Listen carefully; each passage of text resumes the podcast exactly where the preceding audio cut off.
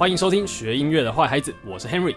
今天呢，我们邀请到了一个共同主持人来跟我们一起主持，我们欢迎安安。大家好，我是主持人安安。那大家如果想要认识安安呢，可以回去听我们的 EP 四木管五重奏的那一集，安安在里面呢有介绍低音管。嗯，没错。那我们今天呢邀请到了一个算是节目开台以来最最最重量级的来宾，超大咖，超级大咖。我们欢迎叶舒涵老师。嗨，大家好，我是叶舒涵。应该讲到叶舒涵老师这个名字，我们就不用再太对不用多解释，不用再多。介绍了。相信很多就是有在古典音乐圈或甚至不是古典音乐圈的人都认识老师。那根据节目的惯例啊，我们都要请老师稍微跟我们介绍一下您所这个演奏的乐器。我想很多听众那小时候一定都吹过直笛，那直笛是一个呃相对容易发生的乐器，我们就是 OK 把气吹进去，气黄类，对，我们就把气吹进去，它就至少可以发出一个声音出来。可是小号好像不是这么一回事。很多人认为说，哎呀，小号好像很难的，看这些人吹得脸红脖子粗。对，其实没有那么难，是有一些方法，但是一旦你抓到那些方法之后，它就变得相对不是那么难了啦。小号跟所有铜管乐器的家族一样，它是一个历史很久很久的乐器，上推到哎呀，不知道呃几千万年前了。当猿猴开始 有他们就开始自己就是自己找一个乐器找一个来里面你你。看过那个吗？那个真古德不是研究那黑猩猩对然后黑猩猩，呃，每次看他看到高兴的时候，他都会做什么动作？他都会翻嘴巴呀。哦，那就是哦 好像哦，那就是铜铜 管的始祖。哎 哎，然后呢，小 baby 通常都还到七个月、八个月，他开始要学讲话之前，学着怎么沟通。嗯，他的沟通方法在之前都是大声哭嘛。嗯，到后来发现哭了没什么用了，有有点没什么了，他就会开始每天从早到晚噗噗噗这样。然后他噗噗噗过了，在一两个月之后，他会突然会出现爸爸这样，或者是妈妈这些字眼出来。所以说，所以说就是那个铜管，或是这样像小号乐器这种所有铜管乐器，他们都是有点像这种发出这种噗噗声的方式。对，就是靠着嘴唇的这个嘴皮子来去震动，动然后才发出声音。所以你可以说它是很自然，也可以说它不自然。嗯，有事没事整天就噗噗噗噗整天嘛，气噗噗，啊，气噗噗，对啊。但是在那个时代的上古时代，发现，哎，这个是除了这个我们的声带之外，还能够发出声音的的东西啊。就是说，其实很多的乐器都是从我们原本身上可以自然发出的声音，才慢慢演化出来的。对对对对对，所以呢，呃，我常常就开玩笑，很可能是很古很古时候，在海边有一个小小朋友就捡到了一个大海螺，被海浪冲上来，嗯，冲上来的时候不小心碰的撞那个那个尖的 那头就被撞掉，他就从里面看一看，诶，然后也不知道是什么，是什么什么什么东西，然后哦，有大海声音，就跟一般的小孩的反应一样，他就噗噗噗，哦，好大一声超，大声，超大，吓死了，他就把海螺丢在海滩上，就跑回村子里。发现了一个呃，不得了，有鬼有鬼！然后他就去找那个巫师，巫师巫师有鬼。然后巫师什么鬼？我们海海边有鬼啦！他说好，你带我去。然后巫师看一看，哎，丢一个海螺在那，那种鬼在哪里？你你听到，噗啊啊啊！啊，小号的起源。神奇海螺，他就开始了。哦，巫师带回去开始研究，那这个这个巫师很有音乐天分，他发现可以用力一点的嘣，他会说嗡，哎会有两个音出现，嗯，再用力的哦，哎，好厉害！然后一吹，这个声音一吹就传得很远很远，嗯，然后就对面山上另外一组的人听见说啊，那个是什什么么声音？派的间谍来看，哦，原来是一个海螺，这会居然会这么大的神力。他说，嗯，那我要学一学。然后就正好他们家的牛死了，呃然后一只老牛死了，那个然后肉吃完了，那个那骨头丢在那里，哎，有个牛角牛角。还不错，他就把学着把这头敲掉，嘣嘣嘣，来更大声，更大声，而且更嘹亮，因为它的管子比较短啊。那个吹是嘣，我是白白比。音色跟音音色高音色不不一样因为因为那个就是管径，啊材质对材质也不一样材质不一样，然后硬度也不一样，但是那时候哪里懂？嗯呃，两个族就彼此要 PK 啊，那个神，呃谁的神比较厉害？呃，这边的巫师就梆梆梆梆梆梆梆梆梆，那那叭哔哔叭哔哔叭哔叭哔，然后最后谁赢了呢？呃，就就当然有点开玩笑，呃因为呃不可考。呃，比较有一些历史记载的东西，比如说一些古代的壁画，嗯，挖出来的石雕，最最早的可以找到它西元前呃这个一世纪的一些这个壁上的浮雕，在当时在在中亚地区，然后就会发现浮雕上有拿着长长的这种兽脚的的骨头或者是手呃，这样骨头或者是这样的的的壁画。然后呢，后来的人发明了火，发明了什么？发明这个，然后发明了可以从从这个矿石中提炼出金属出来，而可以做出铜的东西，用铜来做了刀剑，做了喇叭。后来那个铜呢，就会做成一个一个管子，然后呃呃前前面放大一点点，那就成成了一种呃喇叭。形状。所以这个东西在古罗马的这个这个这个里面有记载的，这个东西叫做叫做兔把，兔把，现在现在就是这个兔把一样的字。但是这个东西叫兔把，兔把是小号形状的，叫嗯。兔把，然后有一个卷卷卷，然后卷起来，然后还有一根一根木头穿过它，然后便于你可以拿拿着行，进，嗯。呃，可以行进的时候骑在马上可以可以吹的，一边骑一边因为，很长的兔把会会 K 到那个树啊，所以不好吹啊，所以他就把它卷起来，然后那做的长一点点，它叫做 coronus。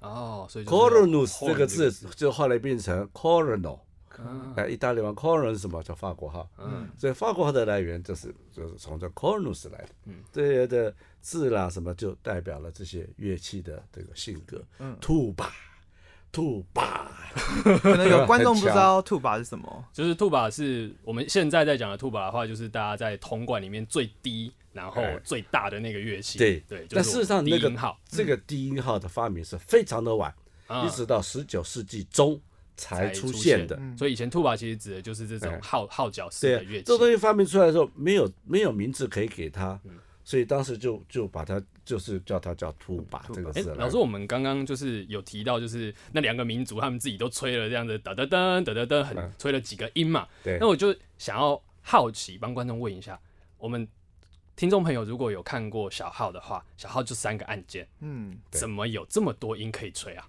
所以咯，呃，其实这些这么多音也是最近的两三百年的事，在过去没有那么多音。小号跟所有的铜管乐器的原理都是一样，它就是一根长长的管子，然后用一个这样像像一个小酒杯的一个号号号嘴，它来收集我们嘴嘴唇的震动，嘴巴动震，你稍微鼓起来，就可以出声音了。嗯，然后你可以，当我的气稍微压力增大一点，吹强一点，就会变高一点。如果放松一点，就低一点，所以哦我们就可以吹出呃不同的音高。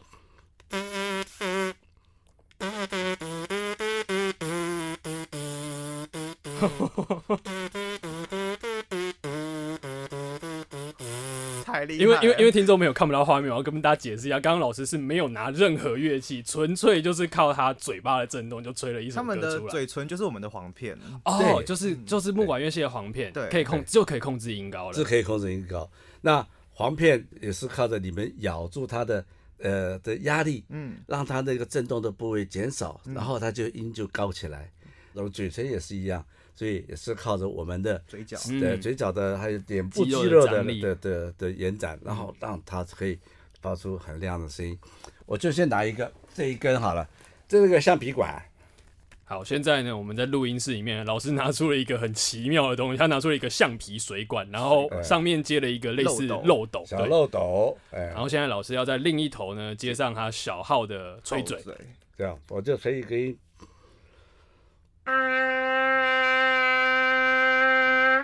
这是海边的那个 那个大螺，现在卷起来蛮像法国号的。对，然后这个技师发现他用力一点的时候，会跑出一个五度的音，哦，所以你会发现这个就是 overtone，就是所谓的泛音。泛音列。就是很自然的，因为我们的气压超吹，所以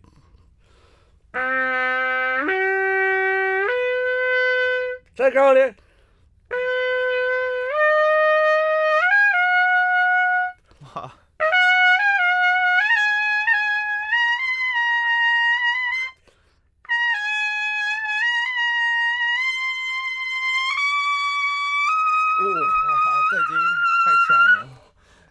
哇，大家都是用塑胶水管吹，出来的、他刚刚哦。老师刚刚只是用一个塑胶水管，已经吹了大概九个音、十个音有要了吧要？跟观众朋友强调，这非常的不可思议。所以说小号是一个，就算他今天没有按键，嗯他也能够就是直接靠嘴唇震动跟所以这释放的压一力。直到十九世纪之前，嗯，小号就是这样，这么一根东西，没有按键的。没有按键，然后它只能够吹泛音。哦举个例，比如说那个 Mozart《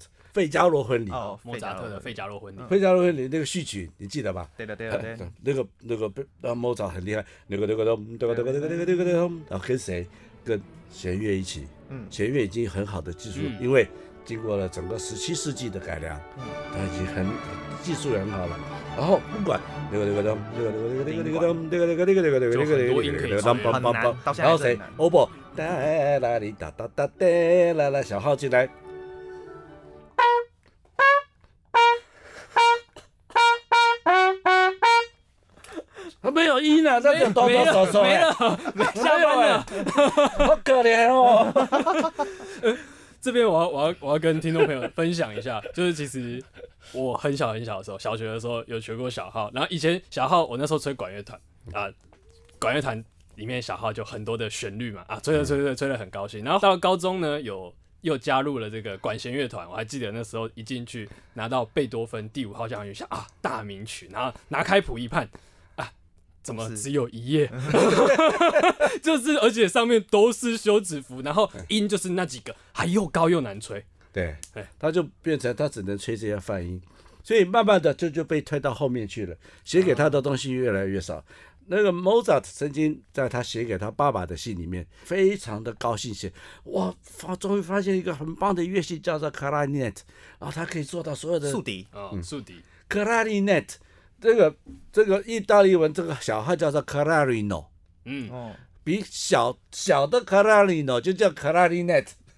哦，所以竖小笛那个字的来源呃其实是小的小号，小的小号就串了我们老的小号的位，老的小号只要滚到后面去，那跟听盘尼一样，我就 re re 啦啦，它是咚咚咚咚就好了，一起的。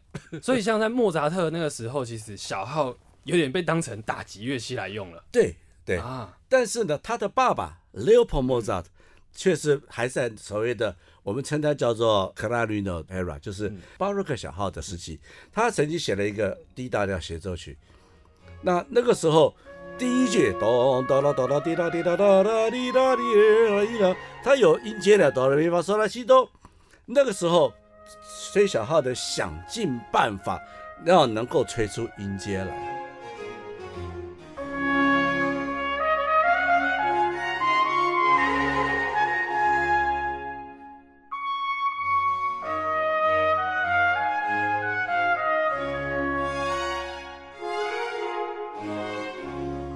所以以前就是说，在莫扎特之前，其实很多的小号他们是想尽办法要去表现自己，结果对哎、到了莫扎特的时候，好像有点被退到其次。因为呢，这个小号这个乐器自自古一都是在军队里，嗯都在宫廷里，嗯，也在教会里。但是呢，慢慢的这些呃音乐的演进，在交响乐的这个进进嗯进化中，它慢慢的是不敷使用。因为它发展的，就是说乐器本身技术发展没有那么对。快。对，所以后来呢，就有就有很多的方法，就有人想到说，哎，既然长笛是挖了很多洞嘛，嗯然后有一个东西盖起来，盖起来，打开开，哎，我小号也来挖一个洞啊，他就挖了五个洞，啊挖了五个洞，然后五个盖起来，然后咚梆梆梆好像梆梆直笛那样梆梆，哎，都可以吹出音阶来了。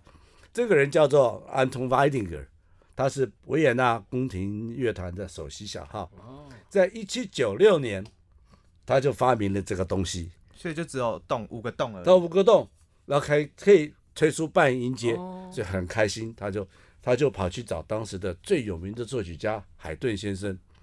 海顿已经是晚年了，很老了，他老爷爷了，刚刚从英国回来，他跑去找他，然后他说哦哦这样哦，这个曲不错嘛，好啊，我帮你写协奏曲，不过要等一等哦，我正在写《创世纪》，我写完这个就帮你写协奏曲啊，好，啊，这终于海顿的写完《创世纪》，有等到吗？等到了这首海顿降一大调小号协奏曲。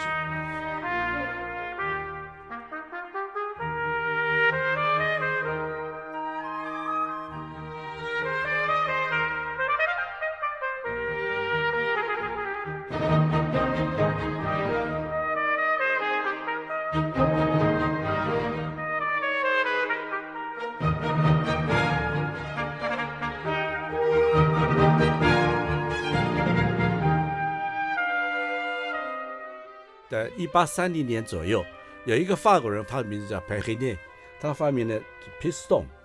piston 的的原理就是它里面有一个呃活塞嘛，哈，嗯上面有很多孔孔，有没有很多孔？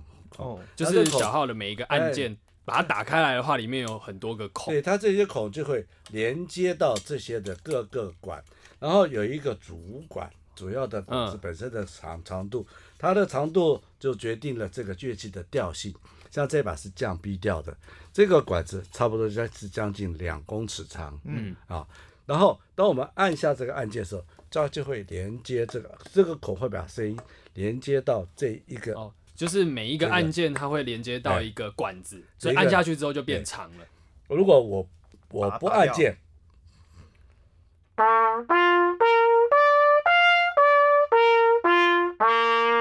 按下去，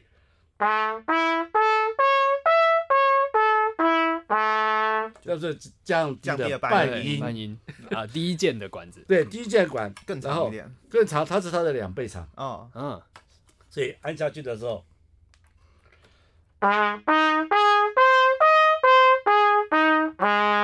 这边还有一个三三倍长的，最低半音哦。了。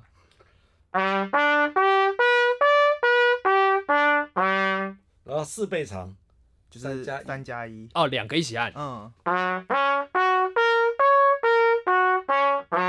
就是说我们每一个按键按下去，它都会直接改变这个小号的现在的调。对对都有一组泛音嘛那但是这组泛音我好几个泛音组起来，把它全部拼起来，就可以变成一个音阶音阶全部都到，啊。所以说三个按键全部的音都有。就可以了。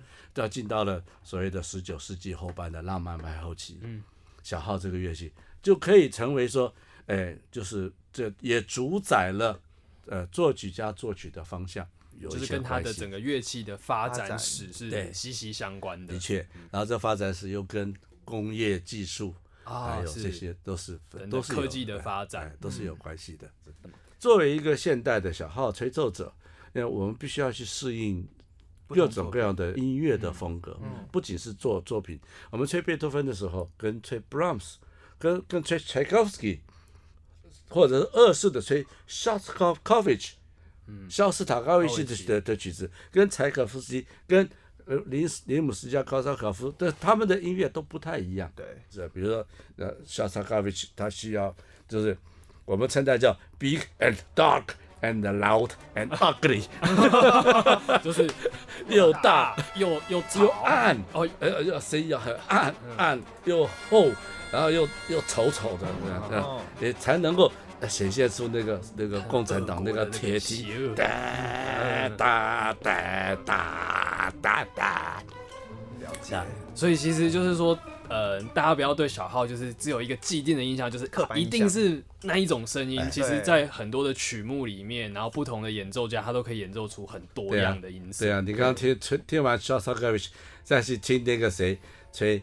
My Funny Valentine，也可以又是不一样也是的呀。完全不一样。但是我们现代的小小号手必须要什么音乐都能够演奏，而且最重要是抓到这音乐本身的精髓和精神所在。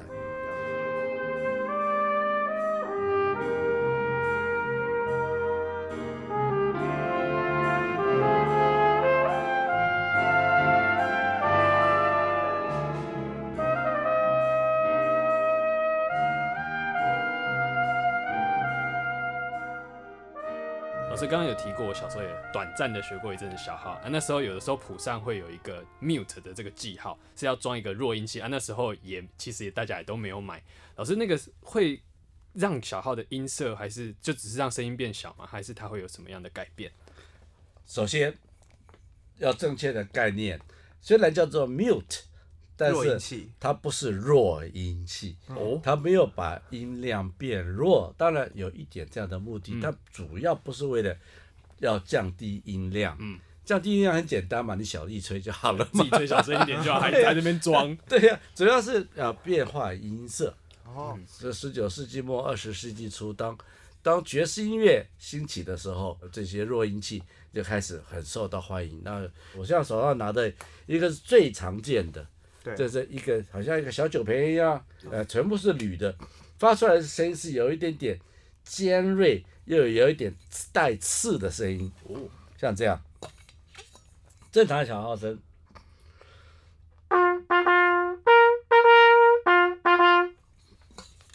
装上了这个没有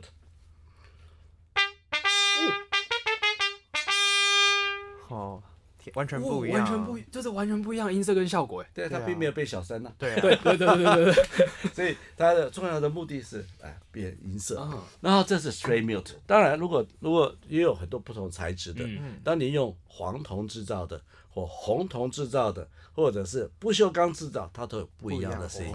然后另外一个也常用的叫做 cup mute，就是刚才呃在一个这个酒瓶上面又把一个碗给装上去了，哦，所以我们也现在叫做碗式弱音器。碗式。Cup 啊、那碗式弱音器它的声音是是非常柔和，而且有点鼻音，然后又很温柔的声音。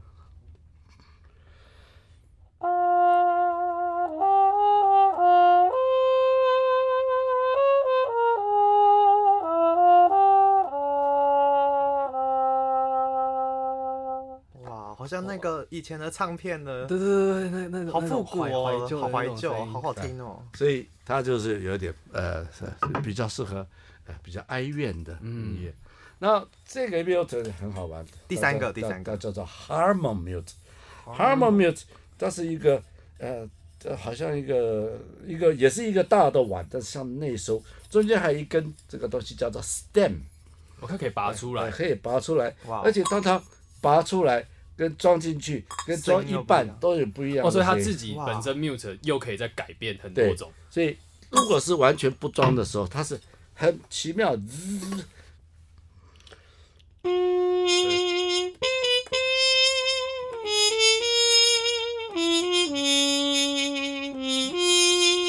有点滋的声音在里面。哦，但是如果我用了这个，就是把刚刚拔掉的那个装零件装回去。我不装到底，我装哇一部分。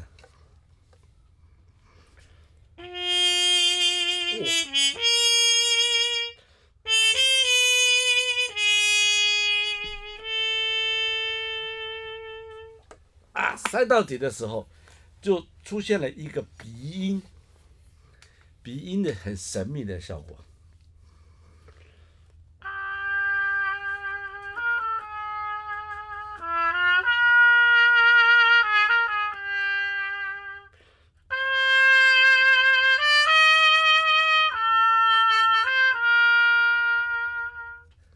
很很难想象都是同一把小号，但他就只是在他的号口装了一个同一个，人，同一把小然然后号，装一个弱音器。当我手摆在前面，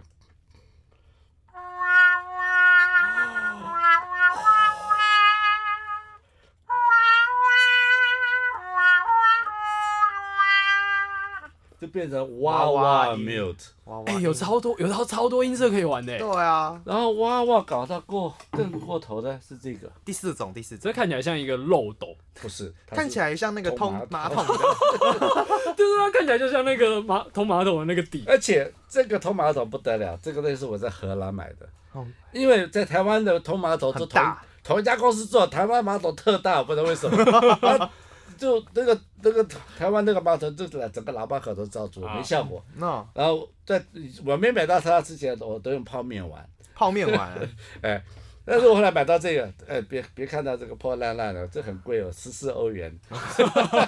哎，我把那个往上面那根木头拔掉掉，把它丢了。这个我们叫 plunger，plunger，p plug L U N G E R，plunger。哦，就是那个通马桶的东西。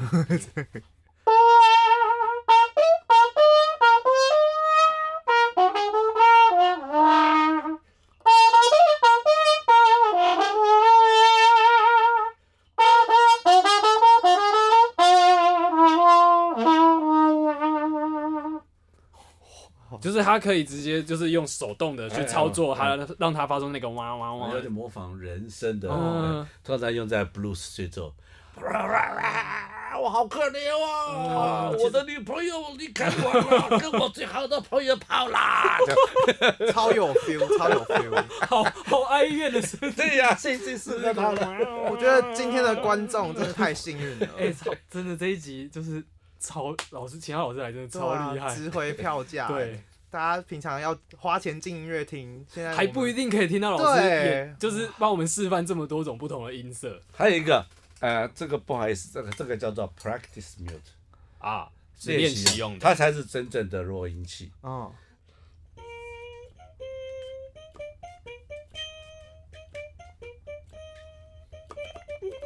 来，你继续讲话，他可以显得他很小那声。各位观哦众，不是你手机坏掉，就是是是真的装上了一个刚刚那个练习用的 mute 对，好小声对哦。其实我们这样正常讲话，假设你自己在房间讲话，然后隔壁有人对啊，叶老叶老师在旁边用这个练习，完全听不到，半夜一两点都还可以练。对啊，所以这个叫做 the practice 这 mute，样你吹起来有比较会比较费力会很吗？费力，哦，因为它就等于是塞住了。塞住了，嗯就是气流塞住。但是你没有地方练习，总有这个总比没有没有好。嗯，我曾经利用这个，从台台北练到呃洛杉矶，在机在飞机上。啊，哇，而且这一路可以练呃就练五小时、六小时然后完全不会吵到其他正在休息的对，一直一直练到我喝 whisky 喝醉。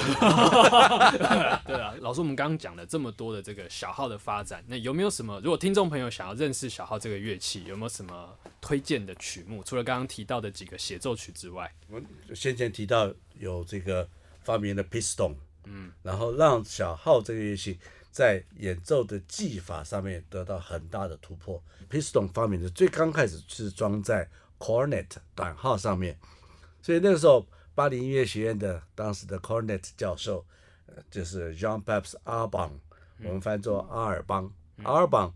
他就利用这个吹奏的技巧写了一本教本，那这个教本变成我们现在全世界小号必练的圣经圣经。啊啊，中文好像是叫安安邦。安邦教哎本，对对对，对，安邦是一个错误啊，呃，有机会再跟你们说，没有这个“安”这个字嘛啊。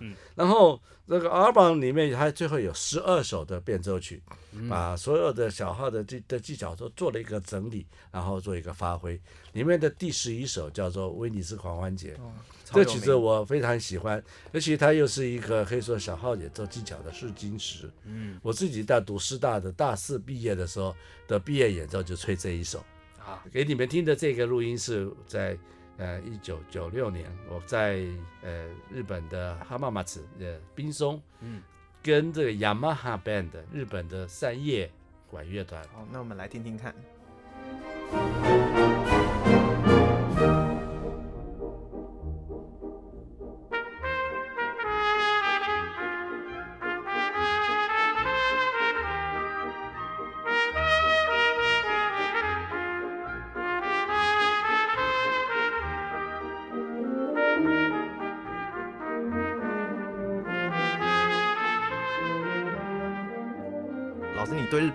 对有什么特？殊的看法？我是第一次到日本去演奏，是一九八，也是一九八七年，也是日本的雅马哈的乐团请我去和协奏曲，在北海道演完之后要回东京，所以他们就安排了我去了在文京区的啦，还有在京都也看了一间学校，我就下午我四他们四点放学开始练团，嗯，这些小朋友怎么进来，把所有的桌椅搬出去，把乐器统统搬进来，呃，全部在十分钟内，全部整个乐团 set up，哇，然后所有的人开始，然后开始练一些基本练习，是学生长对吧自己带。自己带自己学长带带学弟，学长带学弟妹学长学姐先，嗯。然后十分钟、十五分钟之后，就是我这个呃基础练习完之后，那个教练才走进来，很有秩序的，呃呃，今天练什么曲子，他们老早在自己的学生就已经把它分布都练好了，分这合哦合作起来就非常的干净利落，嗯然后非常非常有纪律，然后呃很讲究那个方法，嗯，我就问那个老师，你你前面那个十五分钟在用的是什么东西？啊请你给我一份。嗯，他们刚刚在练习的对那个，他，所以他们就给了我一本这个这个总谱。我一回到东京就买了一套回来，啊，就带回台湾来，在在师大开始用，然后再开始推广到全台湾。该不会就是那一套吧？啊，三 D，哦，我小时候也吹过紫色紫色啊，封对对，面的那个，啊对边 for band 的，这我带回来。但是它是一本经啊，嗯然后不同的教主，不同的可解释以从。里面抽取不同的对养分出来。但是对无论如何来讲，它是虽然是看起来简单的东西，但是就是帮乐队建立一个很好、很基本、很基础的合作概念。嗯所以我们一开始的路线，尤其在前面二十年，就希望跟在日本日本的脚啊，嗯然后我我就跟这个秋山基夫老师走得很近，我不断不断的请教他这些，对，他每次来台湾。他都会送我欧米亚给，绝对不会是什么吃的喝的，一定就是哎，就是一套谱，啊，然后就会哎，这是这三张 CD，嗯。最新刚刚出来的呃全日本音乐大赛的 CD，然后什么的都是这些东西。音乐大赛 CD 真的超精彩的，不过我要补充一点的，日本的训练方式是有一点点太太呃。听起来有点制式化，有啊，点对，军队化。对对对，呃而且那种集体主义、集体意识，嗯那不是很适合我们台湾人的，嗯 所以嗯所以呃呃嗯是是不需要到这样，对，每一天的练习都弄得那么无聊啊，呃，很可能哎，对对，可能大家就不吹了。而且而且台湾的管乐团会有一个，他们会为了要比赛，然后就选那种非常非常难的曲目。的确，这是很严重的一个错误，因为学乐器这件事情是不是像体育一样，是，哦，对不对？然后当你的肌肉还不到那个程度的时候，你勉强要去做那个事情，就会受伤，就会失去你未来进步的机会。我们那样的强迫的那种很很不好的那种那种练习方式，它超出他本身的演奏的能力。嗯，那一个礼拜练一个小节，就这样这样练起来，哇，要猛 K 起来，他只会那个曲子，对，呃，一整学期都练一首，然后吹的。整个学期只有一首，就为了比整整年，哎，他从暑假就开始练，因为什么时候可以脱离那个曲子呢？没有，就毕业。因因因因为你结束又是下一年度了，对啊，对啊，然后他就他就毕业了，所以才这样练完，这样练完会恨那个曲子。对，所以才还导致会恨这个乐器啊。导致很多管乐团出来的都失去对这个音乐的热情热情或是兴趣对。啊，很很多的国小、国中的时候都在管乐团，都很好。当然到了高中，他们通通去热舞社，所以这是一个非常可惜的事情。嗯那这个责任，我觉得就是我们呃音乐教育者，嗯还有整个的这个大环境音乐的行政的领导人嗯啊、要去呃去关怀。嗯啊，我们不是呃反对比赛，对啊，比赛当然对学学习是一个一动力，个好的竞争嘛嗯，对，啊是一，个竞争，是一个动力，是一个目标。但是为了比赛的的背后的这些目的和好处，比如说会加分呐、等等等，这个反而是变成一个一个功利的那个导向。对，会抹杀了我们这个音乐教育的真正的目标和目的。讲的太好了，嗯，对。好，今天真的非常高兴能够邀请到叶老师啊，跟我们分享了小号，跟我们分享了这么多的知识，然后最后也给我们了一个非常好的一个就是期许跟勉励。对好，那这边呢有一个新的消息呢，要跟所有我们的听众朋友说，就是学音乐的坏孩子呢已经开了一个新的 YouTube 频道，大家可以到我们的 YouTube 频道呢给我们 like，然后在下面。